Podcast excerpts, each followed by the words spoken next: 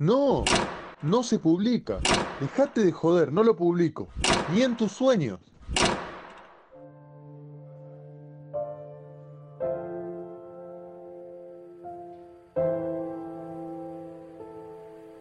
Periodista de mierda.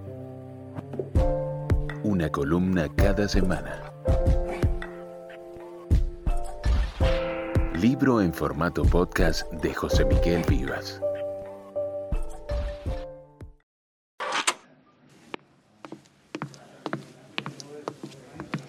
Che, bueno, el reportaje del otro día sobre los evangelistas. Y qué sé yo, bien. Sale el lunes.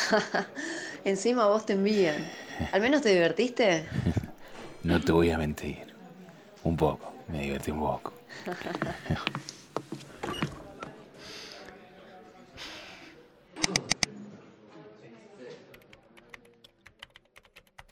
Se trata de hacer fortuna en este mundo o en el otro. No hay término medio. Stendhal. Ya no queda rastro de aquel predicador. Lo que era una iglesia que congregaba dos mil personas cada domingo es tal vez una chanza de su Dios. El bufete de Antonio Alario, uno de los abogados de fraude más conocidos del conurbano bonaerense. La única estela de aquel pasado está en los anales cibernéticos unos videos en los que se ve a aquel semidios impetuoso predicar y con la habilidad de un rapero decir punchline al final de cada una de sus ideas. La congregación a todas respondía con largos aplausos y aleluyas entre guturales e histéricos. En Cristo viene llegando tenemos como norte la perfecta voluntad de Dios, decía en uno de esos videos, y posaba como gurú del marketing digital en la contraportada de sus libritos. No, querido, le respondía la pantalla por impulso. Si ya desde el inicio venimos mal con el nombre, Cristo viene llegando. Una perífrasis verbal, además de redundante, fea para nada perfecta. Incluso su empleo en la oralidad es una licencia.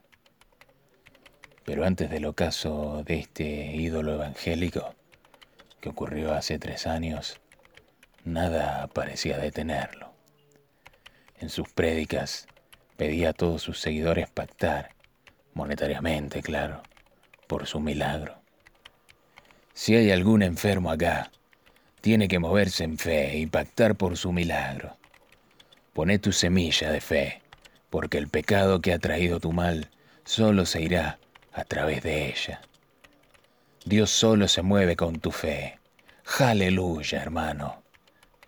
Porque los evangélicos empujan hacia arriba sus consignas con jotas al inicio. Aleluya, amén, alabado sea el Señor antes de su fin, entre semillas de enfermos reales, hipocondríacos y nosofóbicos, las cosas solo mejoraban. Abandonó el precario terreno inicial para mudarse a una arena de dos hectáreas, que además alquilaba para eventos. También cambió su estilo de vida. Dejó su único trajecito gris desteñido y empezó a vestir ropa de diseñador, relojes carísimos, y mudó su domicilio de Villa Ballester a la zona más exclusiva de Martínez. En cuanto a los enfermos, si no cambiaba nada con la semilla, era porque en algo fallaba su fe. Los predicadores son de la misma calaña que los escritores de autoayuda, a los que José Saramago sentenció muy bien. Los escritores de autoayuda sí ayudan, pero a ellos. La mañana del domingo 2 de abril comenzó su fin. El apóstol y profeta Gael Fernández, tras mantener una acalorada discusión con su gier, Darío Pastacaldi, quien le demandaba ayuda económica para su madre, sufrió un intempestivo ataque de asma que lo dejó en el suelo silbando en sus intentos de bocanada.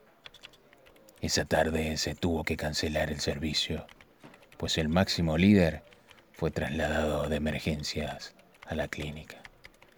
El ataque resultó más grave que el último que tuvo a sus 17 años y lo condenó a un tanque de oxígeno y sin la fuerza para emitir una vocal. Su decisión fue no revelar su desgracia a ninguna de sus ovejas. Pensaba, yo, el gran pastor, el que dictaminaba el grado de fe que tenían sus seguidores, ahora doblegado por una enfermedad humillante que le calla la boca sin miramientos. Cuestionarán mi fe, qué injusticia. Ahora soy débil. Elí, Elí, lama sabactani. Por fuera lloraba y sus lágrimas corrían hasta perderse en la descuidada barba que se había dejado. Ya no le importaban las apariencias. Vestía la misma chomba y el mismo jogging.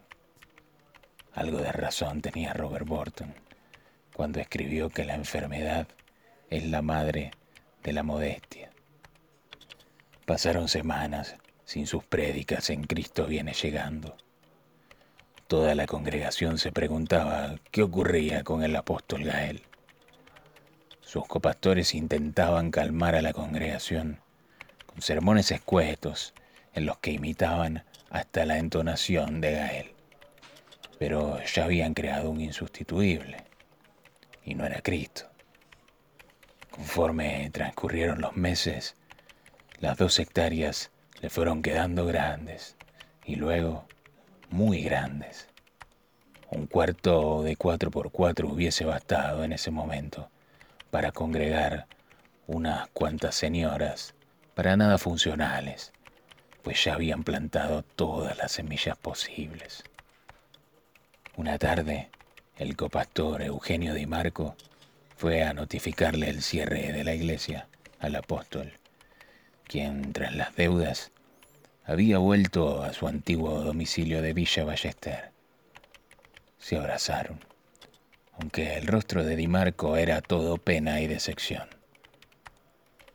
El apóstol, al percatarse de su gesto, buscó una servilleta y escribió. Eugenio, el Señor me ha dejado sin voz, como a Zacarías, que Juan me la devolverá. Di Marco, sin mover la servilleta del lugar, anotó en mayúsculas la verdad.